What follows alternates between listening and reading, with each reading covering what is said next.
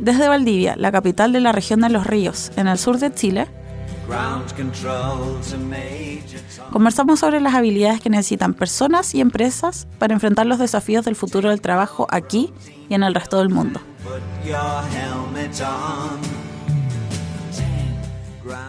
Bienvenidos a 9.5, el podcast, un lugar para estar al tanto sobre nuevas culturas laborales, la calidad de vida relacionada al trabajo remoto y las últimas tendencias en tecnología que te ayudarán a ser más productivo y feliz.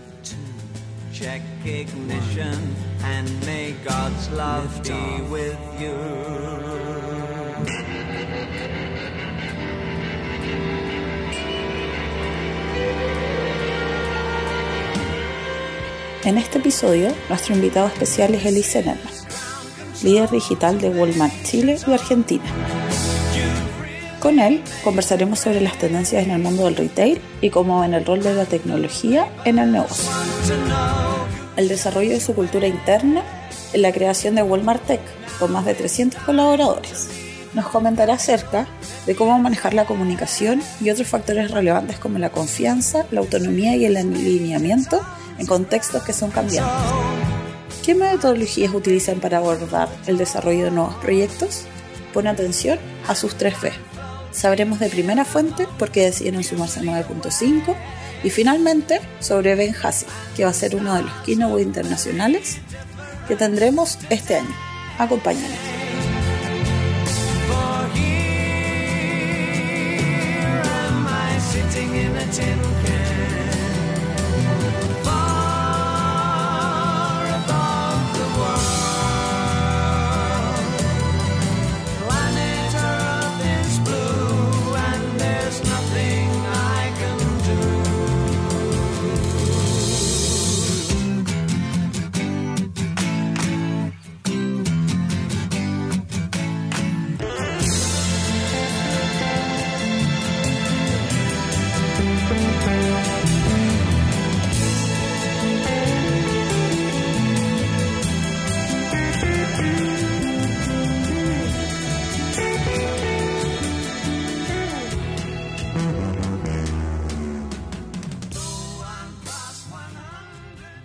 Entonces a este episodio con uno de nuestros sponsors.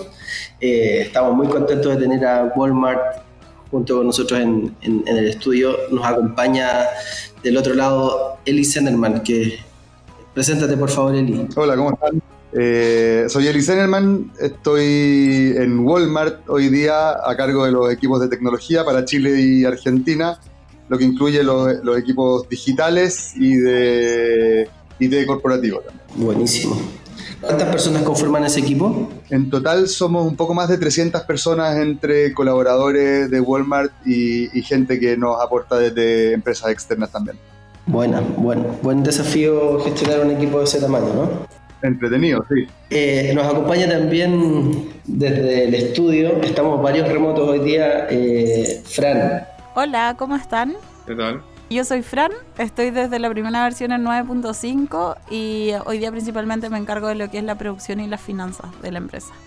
Y, y junto con Fran nos acompaña el Hola, estoy muy contenta de estar acá junto a Eli para, bueno, le cuento un poco a él que estoy en el tema de las comunicaciones, así que integrándome recién a este gran equipo y feliz de estar con ustedes. Nos acompaña Felipe Peña. ¿Dónde está Felipe? Ah, ah, hola, yo estoy, yo estoy acá desde Vancouver, Canadá. Estoy desde la precuela de 9.5. Desde hace antes de, con la ideación y todo eso, así que Sí, cuando. Sea bastante tiempo. Nada, pues estábamos. Eh, un poco el origen de 9.5 tiene que ver con cómo hacíamos para desarrollar eh, y descentralizar oportunidades eh, fuera también quizá de, lugares más tradicionales como las capitales normales de un país y, cómo podemos dar acceso a, información, a contenidos, a speakers, a conocimientos, a redes. Eh, y un poco eso es lo que hacemos en la conferencia, pero también en este mismo episodio la idea es poder tener ¿cierto? esa misma información disponible y que podamos conversar sobre eso. Entonces, eh, ¿qué, dirían de Walmart, para dónde está avanzando hoy día, una de las cosas que hablamos es como futuro, ¿no? Como futuro del trabajo, nuevas formas de, desarrollo eh, y cómo está operando el mundo en el que están ustedes, especialmente el retail, cómo lo visualizan, hacia dónde va, por ejemplo, el futuro del retail. Una pregunta amplia y, yo creo que al final está pasando, en, no, es solo algo que esté pasando en el retail, es algo que está pasando en todas las industrias y en general en la sociedad, que es que el rol que está jugando la tecnología y la velocidad a la que avanza la tecnología eh, nos pone desafíos totalmente distintos a los que veíamos hace 10 o 15 años. Eh, todas las empresas, los gobiernos, la, comunidad, al final las sociedades, eh, nos vemos expuestos a una velocidad en la que se desarrollan soluciones para clientes o formas de resolver nuestros problemas hasta como ciudadanos, que, que hace que tengamos que ponernos todos a, eh, andar a esa velocidad. Porque en el momento en que una empresa o una organización saca una solución de ciertas características, se convierte en el nuevo estándar en el que nos miden a todos. Entonces, yo como consumidor me enfrento a una app que, tiene ciertas características y espero que todas las empresas con las que me relaciono a través de una app tengan esa misma característica. Eh, yo creo que eh, es súper entretenido y apasionante lo que, uno ve cuando, empieza a pasar eso, porque eh, es un desafío al final, como decía tú antes, de la forma de trabajar. Al final, cómo nos adaptamos a ese nuevo entorno creo que es el secreto de quiénes van a ser las empresas que sean exitosas y las que no. ¿Cómo, cómo es que una empresa grande ¿cierto? El tamaño del equipo, tú hablabas ya antes cuál es el, volumen y están en una compañía de cuántos miles de personas además. Claro, Walmart en, en Chile tiene 51.000 colaboradores. Eh, el número que a mí más me impresiona es que Walmart a nivel global tiene más de 2 millones de colaboradores. Y para mí el secreto más, más importante es que haya un entendimiento común de, de, todos los que trabajamos en la organización de hacia dónde vamos y de la importancia que tiene esto de entender que tenemos que convertirnos en una organización distinta, que tiene al cliente en el centro, pero que habilita, a diferencia de quizás lo que hemos hecho en el pasado, casi todas las empresas, habilita las soluciones para esos clientes a través de la tecnología. Y eso son organizaciones distintas a las que estábamos acostumbrados a ver antes. Y, a mí lo que me atrajo de Walmart, porque yo me uní hace poco más de año y medio, y lo que me atrajo cuando, cuando me invitaron a hacerme parte, es que había un, eh, un alineamiento a nivel global y local también en Chile, de esta necesidad de convertirse en una organización distinta, habilitada por la tecnología, súper clara. Los mensajes que entregan los líderes eh, en cada interacción que tú tienes están súper alineados con esta necesidad de convertirse en una, organización distinta y podemos conversar sobre qué significa ser una, organización distinta. Mira, yo, creo que el desafío está en que nadie sabe qué es lo que se va a requerir en 3, 5 o 10 años más en cada una de las industrias. El retail eh, está cambiando enormemente, pero la industria financiera también y la educación también. Entonces, lo que somos cada uno de nosotros como profesionales, eh, como ciudadanos, como decía antes, y, lo que somos cada uno de nosotros como organización para satisfacer las necesidades de esos clientes o de esos consumidores, va a cambiar tanto que uno no se puede preparar desarrollando habilidades específicas, sino que tienes que pensar en cómo preparar la organización para ser una organización que se adapte a ese nuevo escenario que no sabemos cómo va a ser en 3, en 5 y en 10 años más. Eh, y el tipo de habilidades que tienes que desarrollar ahí cuando te das cuenta de eso, eh, son principalmente habilidades blandas que tienen que ver con un diseño de un sistema de trabajo distinto y con, eh, con desarrollar, tiene mucho que ver también con desarrollar habilidades de liderazgo distintas. Nosotros estamos acostumbrados a que las personas que hemos llegado a ser líderes es porque éramos buenos tomando decisiones y, liderando equipos y, y, muchas veces con estructuras más jerárquicas eh, entendiendo cuál era la necesidad y diciéndole a los equipos cómo resolverla. Lo que nosotros creemos hoy día es que eso ya no, no, no sigue siendo válido y que los sistemas de trabajo que vamos a tener en el futuro, eh, si quieren ser un poco más teóricos, son mucho menos basados en, en una filosofía de Taylor y mucho más basados en empoderamiento de equipos en donde el rol del líder tiene mucho más que ver con entregarle visión y, claridad del contexto a los equipos y ayudarlos a remover obstáculos y a desarrollar habilidades, pero no a decirles qué es lo que tengo que resolver y cómo, porque eso es parte de la, entrega de autonomía que le vamos a ir dando a los equipos. El tema es cómo, eh, quizás dirías tú que esa es solo como la receta para poder adaptarse a, esta capacidad de reaccionar que necesita la empresa? ¿Es eso suficiente? Eh, ojalá fuera. yo, creo que una es esa dimensión que decías tú de, cómo cambia el, rol del liderazgo y ese foco en compartir un propósito y, tener claridad de la visión de lo que estamos construyendo, pero hay un montón de dimensiones más que tienen que ver con el tipo de talentos que vamos a estar atrayendo, es distinto, cómo vamos a encantar a esos talentos y, lograr que se mantengan eh, con nosotros en la organización e incluso pensar en cómo cuando, cuando nos dejan y, dejan de ser parte directamente de la organización, siguen siendo parte de nuestra red de, colaboradores más amplia, si querés. Es una manera de, ver a, la gente que trabaja contigo, a la gente que te ayuda a construir ese, propósito, súper distinta a como lo hemos hecho en el, en el pasado. Eh, la otra dimensión grande es el que, la, mencioné al principio, es el rol que juega la tecnología en todo esto. Eh, porque hasta hace un tiempo yo creo que las empresas nos podíamos dar el lujo de eh, mirar a la tecnología como un área de soporte o incluso algunas éramos más agresivas y decíamos, no, ¿sabes qué? Yo voy a construir mis ventajas competitivas basado en mis habilidades tecnológicas. Yo creo que incluso las empresas que han dicho eso hoy día no es suficiente.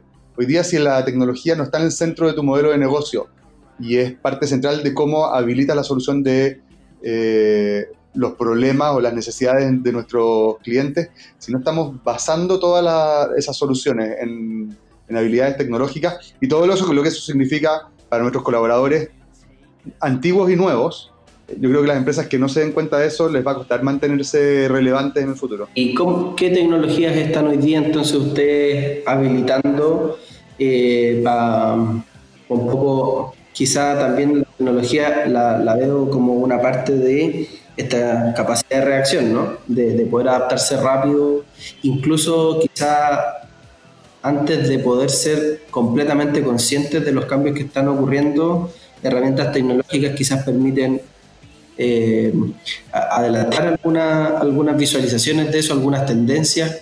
¿Qué, ¿Qué, están haciendo ahí? Yo creo que uno como organización Así como decimos cuando, cuando creamos equipos eh, que tienen metodologías basadas en principios ágiles y les damos autonomía para resolver las necesidades de clientes de punta a punta y son equipos autoorganizados y autónomos, eh, que en general basan su trabajo en el testeo de hipótesis porque no sabemos si, eh, por ejemplo, si un cliente quiere ir de A a B y yo quiero construir un auto para que vaya de A a B, no sabemos si esa es la mejor solución a esa necesidad del cliente, entonces lo que hacemos es plantearlo todo a través de hipótesis, creo que la organización tiene que comportarse así también.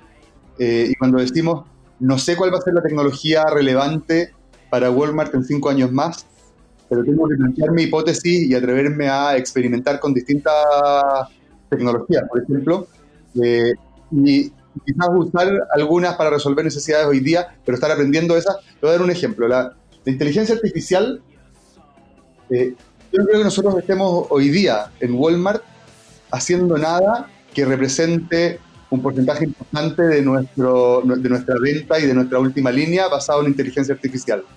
Pero si no estamos experimentando con plataformas basadas en inteligencia artificial y soluciones para nuestros clientes y para nuestros procesos internos basados en, en inteligencia artificial, nos estamos perdiendo una oportunidad importantísima de desarrollar esa capacidad que creemos que en el futuro va a ser importante. La habilidad en la organización de, decir, sabes que no sé cuál es la respuesta, que requiere de harta humildad también, cosa que a, veces a la organización nos cuesta. No sé cuál es la respuesta correcta, pero voy a experimentar con distintas. Y no, no tengo idea si blockchain va a ser relevante en cinco años más para un retailer como Walmart en Chile. Pero si no estoy aprendiendo, desarrollando capacidades, eh, por lo menos algunos de mis equipos aprendiendo sobre blockchain, eh, por usar ejemplo, eh, creo que se, estoy perdiendo la oportunidad de, de nuevo, experimentar ¿Cómo, cómo, cómo es una semana? Así como yéndonos más a, lo que se siente en, el día a día. ¿Cómo es una semana tradicional en el equipo en Walmart? Está, entendamos que es el equipo, ¿cómo, ¿qué nombre tiene el equipo?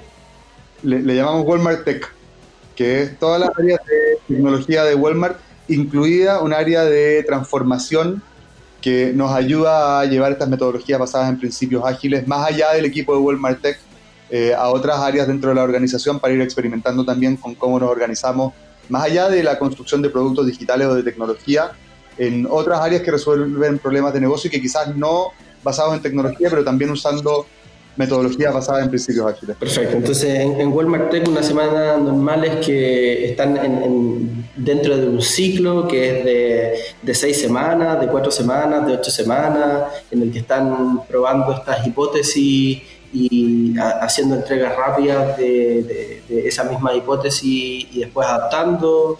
Eh, ¿cómo, es ese, modelo? ¿Qué, están usando? ¿Qué ciclos están usando? Mira, te voy a dar un, ejemplo del, equipo de productos digitales que quizás está un poco más evolucionado en, eh, el uso de estas metodologías porque partimos un poco antes implementándolas. Eh, llevamos casi un año y medio trabajando dentro del equipo de productos digitales haciendo esto. Y la manera en la que nos hemos organizado es que está todo basado en el, comillas, viaje del cliente eh, en su interacción con Walmart o con alguna de nuestras marcas o formatos.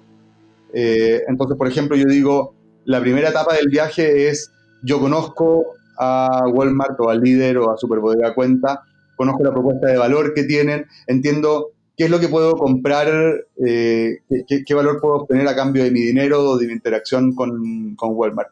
La segunda etapa es, una vez que ya conocí esa propuesta de valor, entro y me relaciono y compro y eh, me inspiro con otras cosas que puedo comprar o, o, pienso en, ah, mira, iba a comprar esto, pero, pero quizás la misma necesidad la puedo resolver con esta otra cosa. Entonces, toda esa etapa de comprar hasta el momento en que termino pagando. La tercera etapa del, del viaje la etapa en que yo recibo las cosas que compré.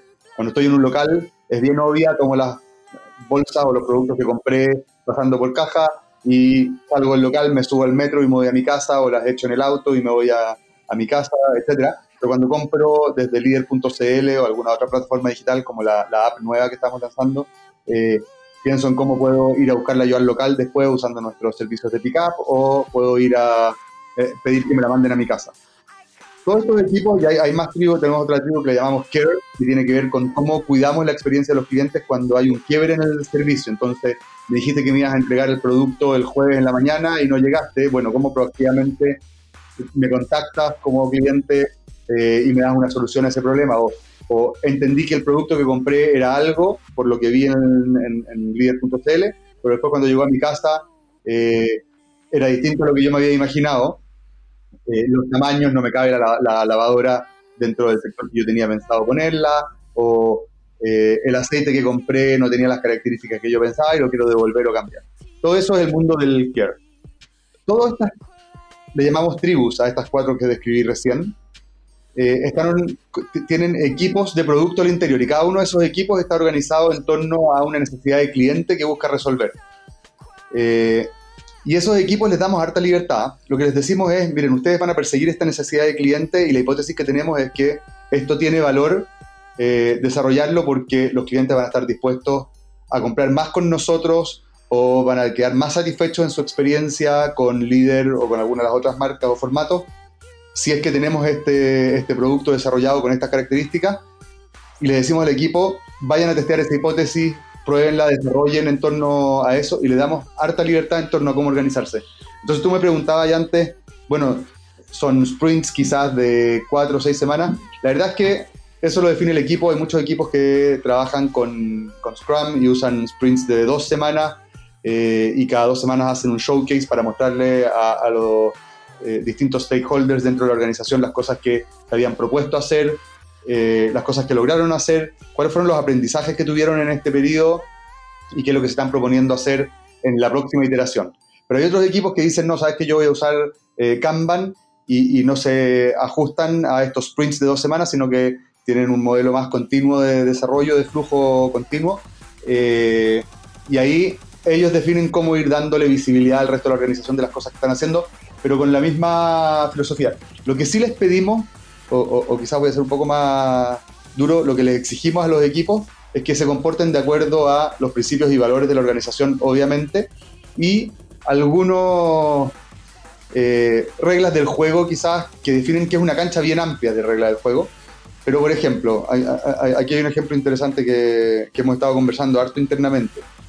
Cuando un equipo parte desarrollando un producto nuevo, nosotros les pedimos que por lo menos evalúen, y bien rigurosamente, eh, las tres B le llamamos, que es buy, build o bring.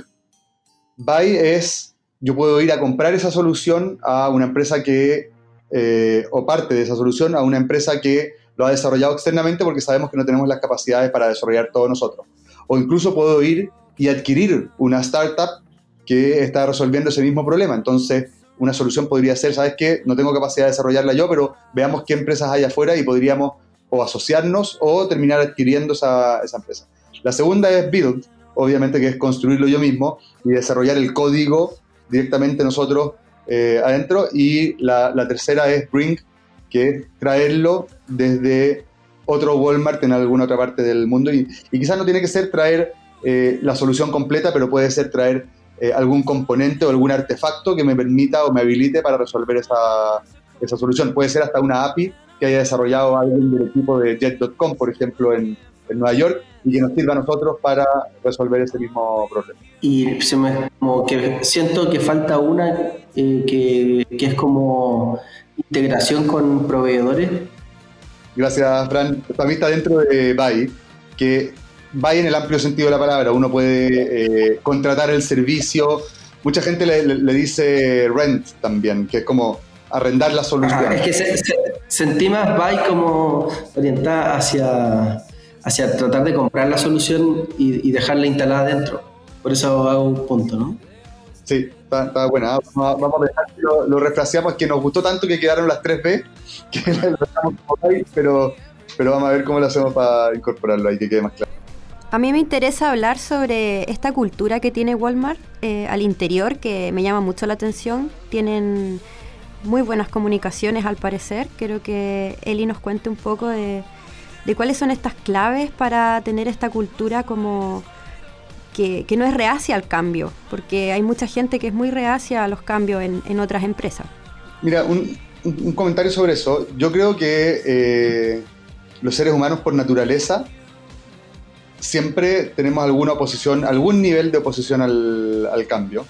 Eh, y tiene que ver con que le tenemos susto a lo desconocido, le tenemos susto a perder el poder que tenemos dentro de la organización, tenemos susto a perder relevancia por no saber adaptarnos a un nuevo escenario. Entonces cuando yo digo, vamos a cambiar la manera en la que desarrollamos soluciones para nuestros clientes en toda la organización, es natural que la gente que lleva 20 años eh, desarrollando soluciones para los clientes, aunque no sean tecnológicas, pero en general, de cierta manera ya ha desarrollado habilidades eh, en torno a esa manera de, resolver las necesidades de clientes sienta miedo. Eh, y uno tiene que hacerse cargo de, eso y es natural. Entonces en Walmart yo diría que no es la excepción. Eh, y te, voy a decir más. Yo personalmente me siento así muchas veces. En que siento que estamos proponiendo nuevas formas de hacer cosas y digo, chuta, yo como profesional seguiré siendo relevante si no soy capaz de aprender esas nuevas cosas. Yo creo que es súper natural que nos pase y es súper bueno conversarlo. Entonces, tú diste en el clavo con, cuando, cuando preguntabas, bueno, qué rol juegan las comunicaciones de esto, con, en, en, este, en esta parte. Creo que es súper importante, no solo esa comunicación unidireccional que a veces uno entiende como vamos y contamos lo que estamos haciendo y le, le, le comunicamos a la gente, sino que generar espacios de comunicación en los que podamos conversar sobre los miedos que tenemos, eh, los desafíos. Muchas veces esos miedos y esa resistencia al cambio se bajan al tiro esas barreras cuando uno las conversa y tus líderes te dicen, oye, yo también estoy asustado. Yo también eh, tengo miedo de no saber si voy a ser relevante en el futuro, pero lo que me ha ayudado es esto.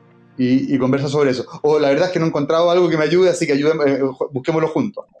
¿Sabéis que la gente a veces eh, subestima el, la disciplina que se requiere para construir este tipo de equipos y de cultura? Entonces, no sé por qué hiciste referencia a que teníamos una, una, cultura de comunicación fuerte.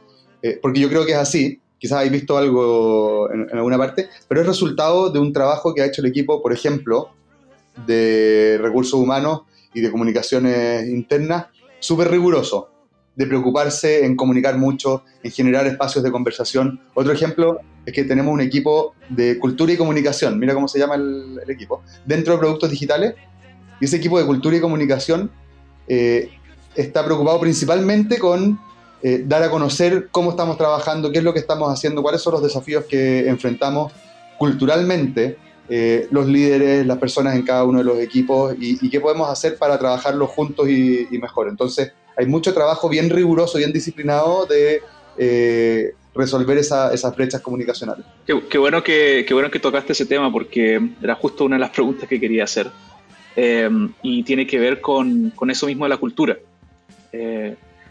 Y, la pregunta, bueno, cambió un poco ahora que ya mencionaste esto, pero, pero básicamente es, ¿cuáles son las, las, diferencias esenciales que tiene, por ejemplo, una cultura como la de Chile eh, en términos de comunicación, en términos de productividad, en términos de manejo de tiempo, comparado, por ejemplo, a una cultura eh, de, un, de, un, país de, Norteamérica?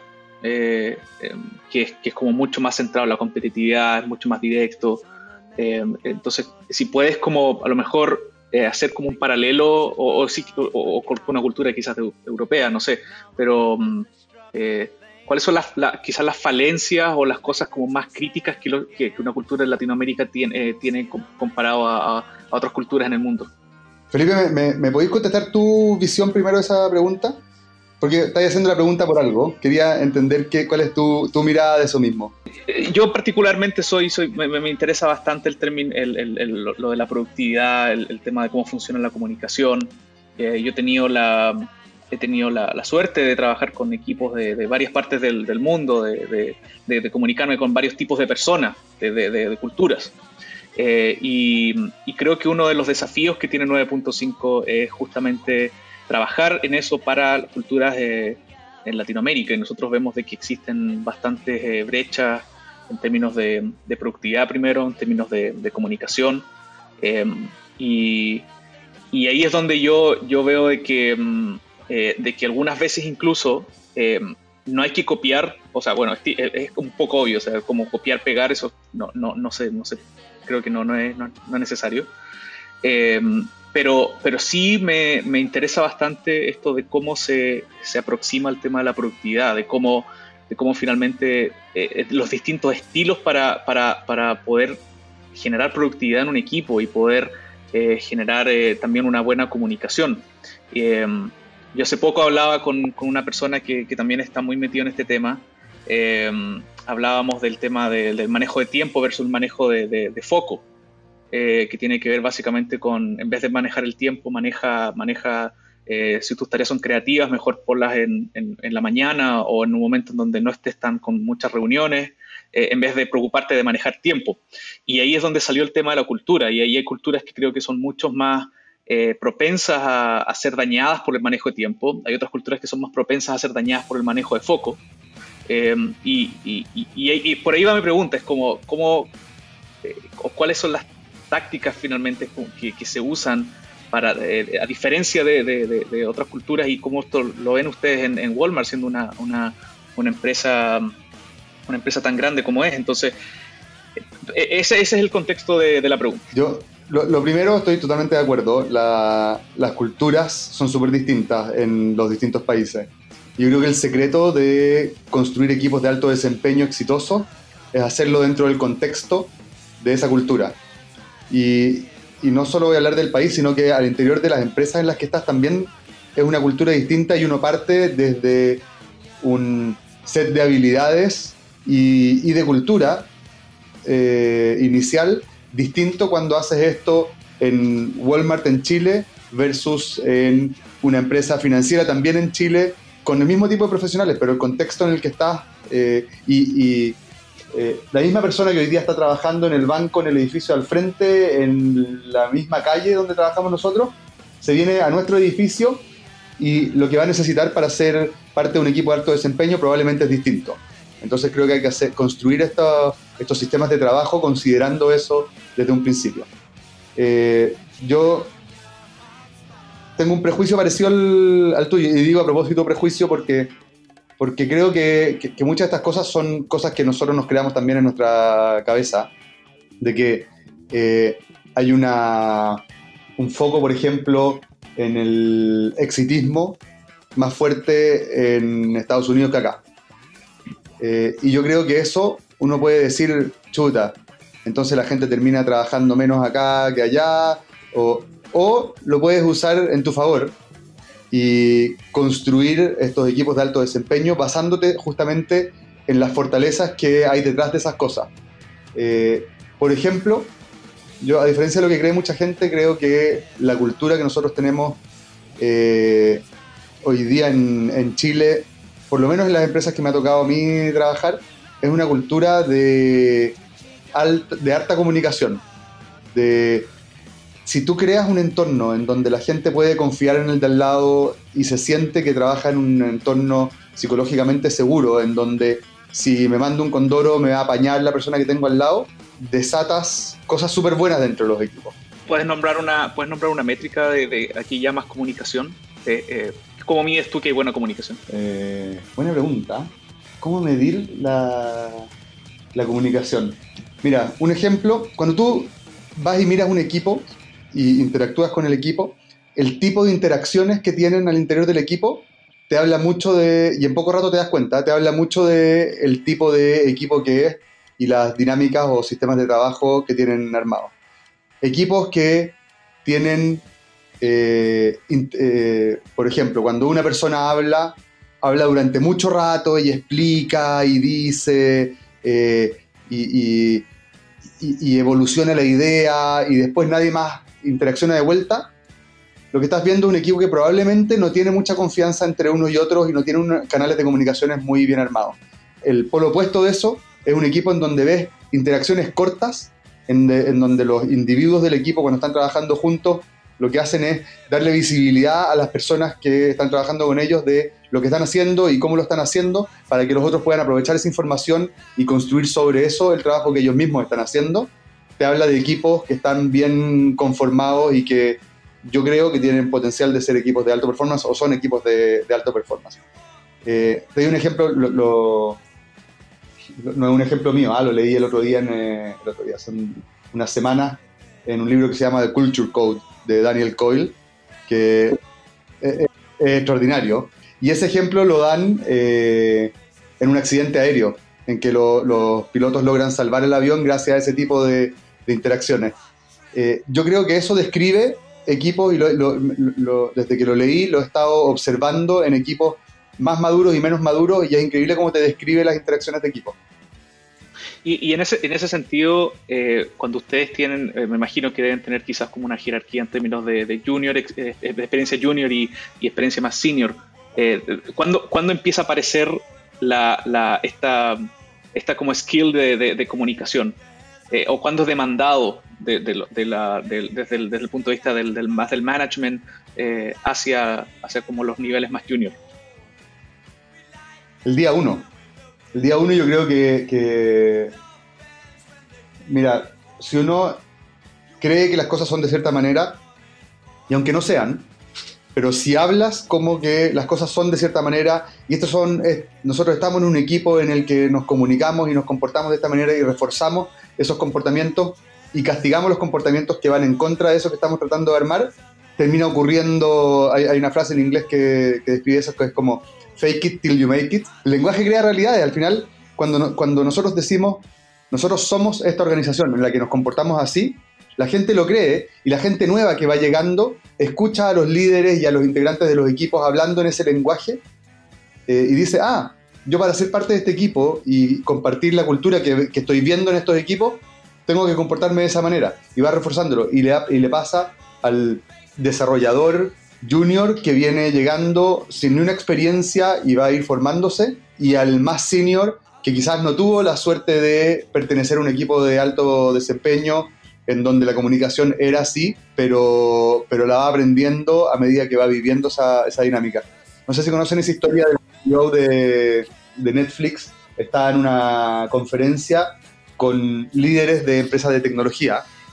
En la época en que Netflix eh, se estaba haciendo conocido por ser exitoso en el mundo de la tecnología, después de su evolución. Y una de las personas le preguntó al final de la conferencia, oye, ¿de dónde sacan en esta guerra de talentos, de dónde sacan ustedes tanto talento en tecnología? Nos cuesta tanto encontrarlo. El tipo se, demoró 30 segundos en contestar y dijo, es que la verdad es que se lo hemos levantado todos a ustedes. El tema es que ustedes tenían a esta misma gente adentro de sus empresas, en un entorno distinto. Nosotros lo trajimos al mismo John Smith a trabajar en nuestra empresa, en un entorno distinto, en un contexto en donde se valoraban y se reforzaban cosas distintas, y el tipo con las mismas habilidades terminó siendo un excelente profesional del mundo de la tecnología. ¿Saben lo más divertido? Es que se los paso de vuelta si quieren. Y los volvemos a meter en el contexto que los tienen ustedes y vuelve a ser la misma persona mediocre que era antes.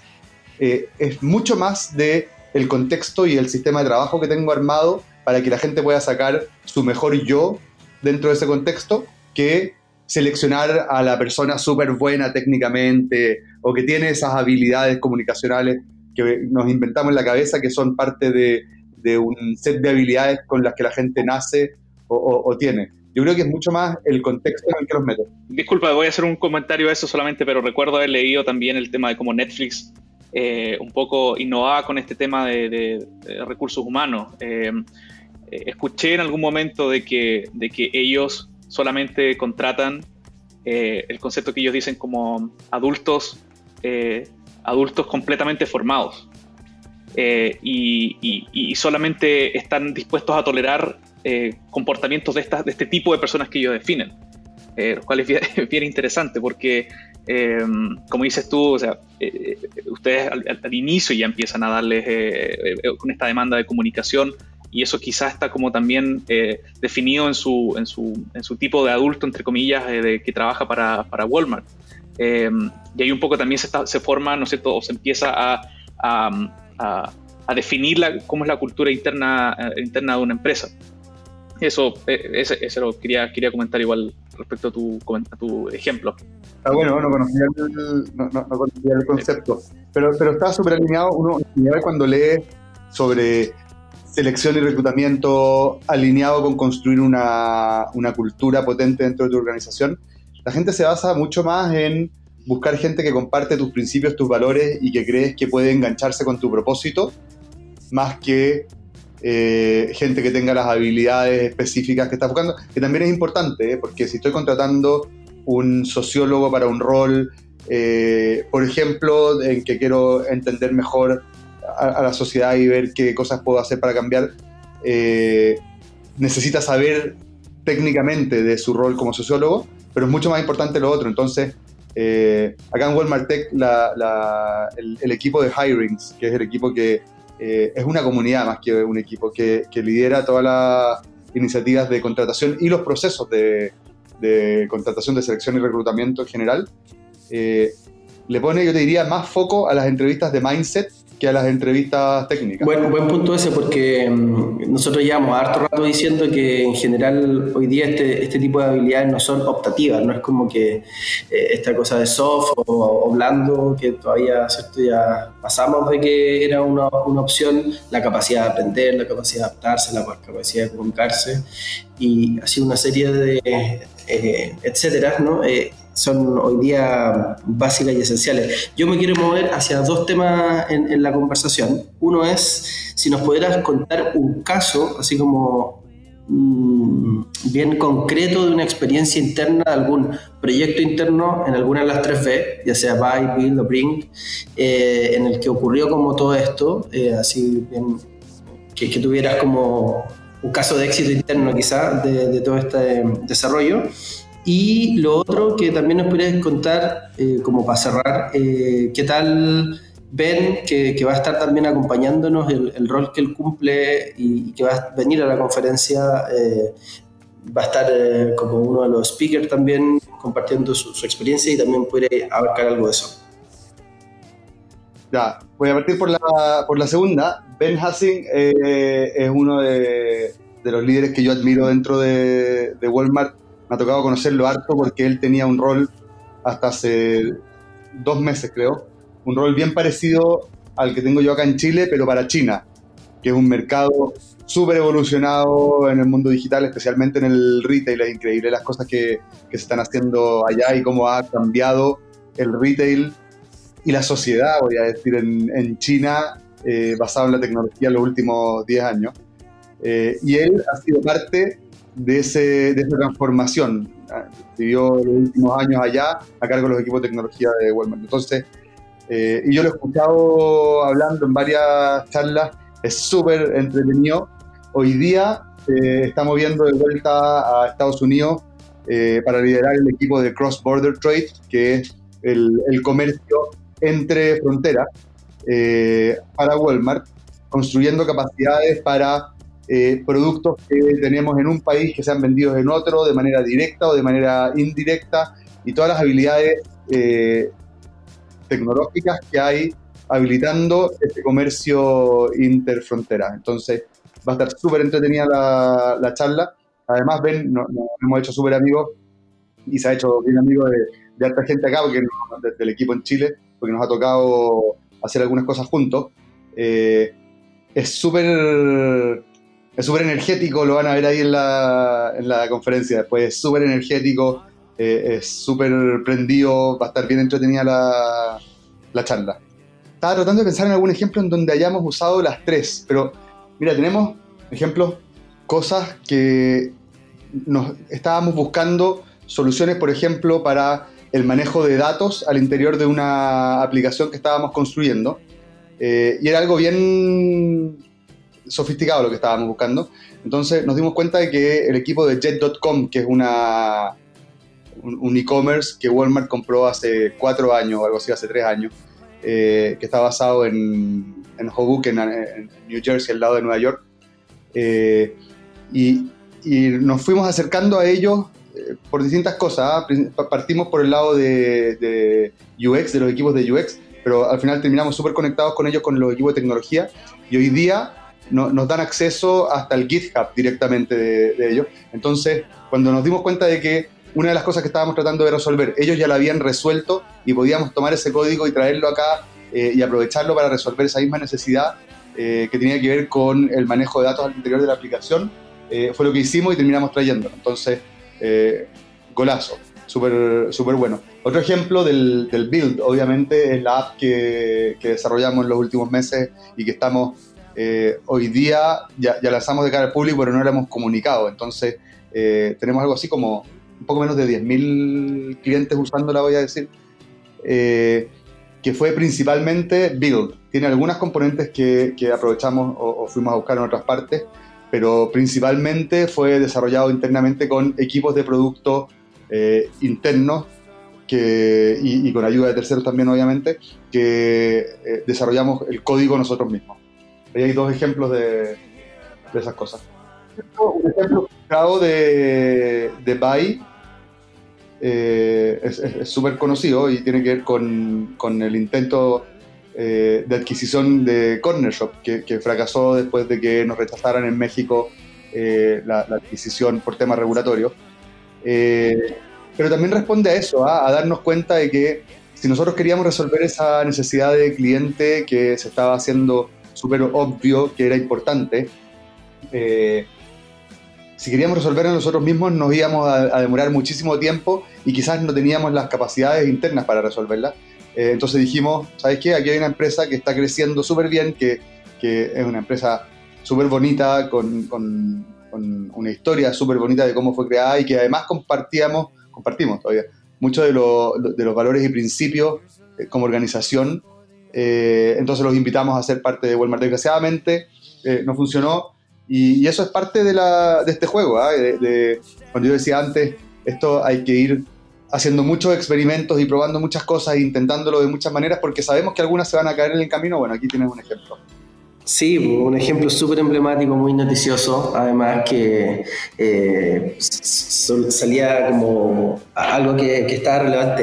Va a estar chora la conferencia porque también viene Corner Shop, entonces como que los vamos a tener a los dos y los vamos a sentar juntos y a ver qué pasa ahí. bueno, ¿quién va, quién va de Corner Shop? No viene. Osvaldo Mena. Sí, viene, Osvaldo Mena y Osvaldo Mena nos gusta harto porque, porque Osvaldo representa también otra cosa que, que hablamos harto nosotros y es que el talento está distribuido como en todos los lugares y él es del sur, cercano a donde está 9.5 eh, y ayudó a construir una plataforma líder en, en, este negocio de la última milla, ¿no? Entonces, eh, ahí hay, hay un representante clave para nosotros también y, que también tiene quizás algunos datos sabrosos de la interna, cómo se vivió esta, este, esta prueba ¿no? de, aeropuerto. sí, eh, y vienen varios también eh, de Walmart de Corner Shop, así que eh, tan interesante, sobre todo los cafés, no sé qué va a pasar. Bueno, bueno, Excelente. Oye, y, finalmente para cerrar, por honor al tiempo, básicamente porque la conversa está muy entretenida, eh, ¿por, qué Walmart decide sumarse a, la conferencia, Eli? ¿Por qué se vienen a Valdivia a 9.5? Yo creo que tiene, eh, tiene dos caras esa, este entusiasmo de, Walmart por sumarse al 9.5. Uno es que a nivel personal, varios de los que estamos en, Walmart teníamos algún vínculo con, 9.5 y conocíamos gente que está vinculado, que, trabaja en 9.5. Eh, y, voy a decirlo así, tenemos como buena onda. Pero además cuando uno se junta con gente con la que comparte eh, un propósito, una visión de lo que estamos construyendo como sociedad, eh, pasan cosas buenas y estoy seguro que van a seguir pasando cosas buenas en el, 9.5 este año. Eh, y la otra es que 9.5 yo creo que juega un rol social súper importante en el que nosotros creemos mucho y por eso queremos sumarnos. Y es que nosotros consumimos mucho contenido eh, de distintas partes en Walmart. La, la, gente que trabajamos en Walmart Tech estamos todo el rato aprendiendo de cosas que pasan en nuestro entorno, leyendo, eh, consumiendo contenido. Y creemos que es parte de nuestra responsabilidad también aportar a ese desarrollo de, contenido y de conocimiento eh, de alguna manera. Entonces, estamos incentivando mucho a la gente en el equipo a que se propongan también para ir a participar en paneles, en charlas, a contar nuestra experiencia, a contar a dónde nos hemos equivocado y las cosas que hemos aprendido, a contar qué cosas creemos que, que le hemos achuntado y han salido bien. Eh, creo que generar esa conversa es bueno y, 9.5 es una, un espacio en donde eso pasa. Y que estamos con harta ganas. Genial, nos alegra mucho escuchar eso. Nosotros de verdad creemos que una de nuestras objetivo y, la razón por la que existimos con la conferencia es tratar de articular de alguna forma este, este ambiente, este entorno, este ecosistema, como sea que le llamemos, eh, donde están pasando cosas y, que sea un momento justamente para que ese, esas mejores prácticas, esas peores prácticas también, eh, los, fallos se puedan compartir, se puedan abrir. Yo siento que, nada, pues en todos los índices Chile, por ejemplo, anda muy mal parado en confianza y que sabemos que es clave, por ejemplo, para estas nuevas culturas de trabajo.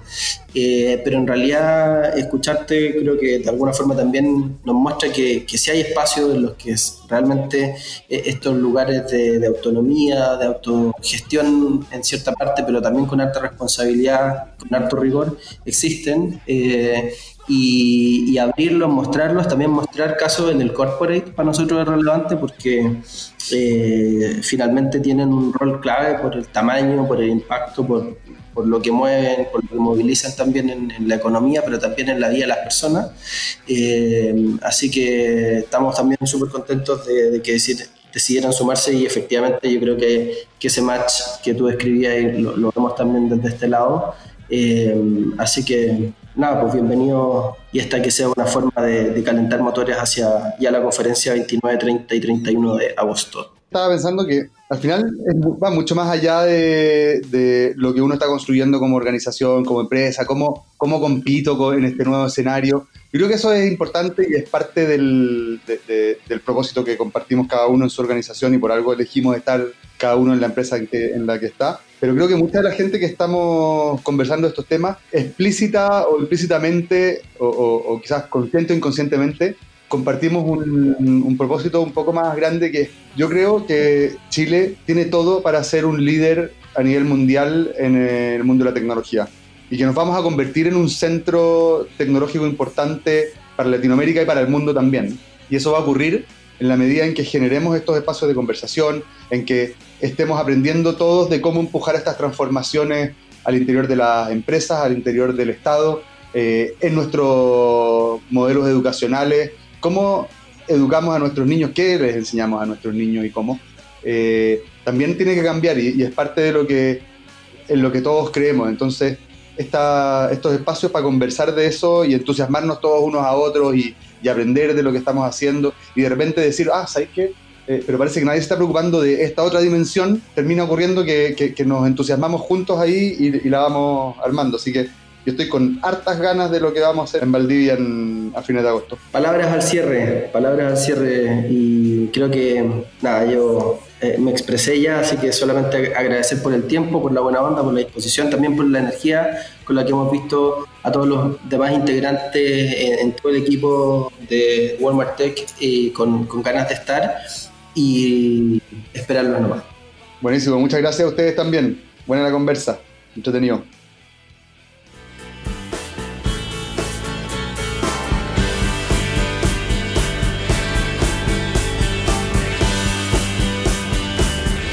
Así concluye este episodio de nuestro podcast. Síguenos escuchando. Las culturas de trabajo están cambiando y no conviene quedarse atrás.